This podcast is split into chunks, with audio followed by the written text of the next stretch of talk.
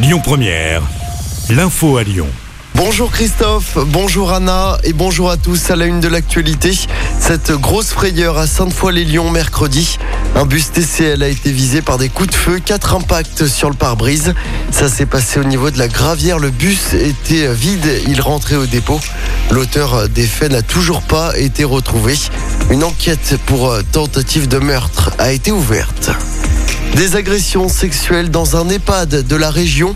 Ça s'est passé dans la nuit de mardi à mercredi à Oyonnax. D'après le progrès, deux individus seraient rentrés dans le bâtiment. Ils ont été mis en fuite et sont activement recherchés. Une enquête est ouverte. Un automobiliste placé en garde à vue hier après un violent accident. Ça s'était passé mercredi soir sur l'A47 près de Givors. Une motarde de 29 ans a été grièvement blessée après avoir été percutée par une voiture à grande vitesse. C'est la rentrée pour plus de 36 000 élèves à Lyon. L'occasion pour les élèves hein, de découvrir la végétalisation de leur cours de récré et la rénovation de leur école. C'était l'une des promesses de la municipalité avec un investissement de 350 millions d'euros, dont 15 millions consacrés à la végétalisation de 70 cours d'école au cours du mandat. Grégory Doucet, maire de Lyon, va même plus loin et souhaite faire de Lyon la ville des enfants. Illustration avec l'école de la Sauvagère dans le 9e. La ville des enfants, c'est aussi une ville avec des établissements qui sont à la, hauteur des enjeux, euh, des enjeux du 21e siècle, notamment euh, du réchauffement climatique. Donc il y a un effort très important qui a été fait sur cette école de rénovation, notamment de rénovation thermique.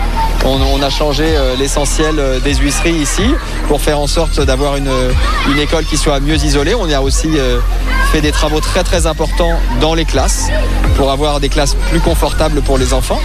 Et puis la ville des enfants, c'est aussi des abords des écoles qui sont apaisés avec dans certains cas, euh, quand c'est possible, quand c'est nécessaire, quand c'est pertinent, des rues qui sont piétonnisées intégralement. D'autres fois, ce sont des aménagements plus légers qui sont réalisés, mais de manière à ce que autour des écoles, eh euh, les enfants soient euh, totalement en sécurité quand ils viennent. Des propos recueillis par Léo Ballery. Et puis Lyon va fêter ce vendredi le 77e anniversaire de sa libération.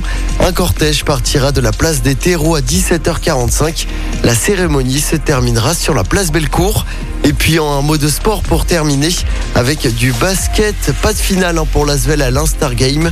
Les Villeurbanais ont été battus hier 77 à 55 par Dijon. Écoutez votre radio Lyon Première en direct sur l'application Lyon Première, lyonpremière.fr et bien sûr à Lyon sur 90.2 FM et en DAB+. Lyon Première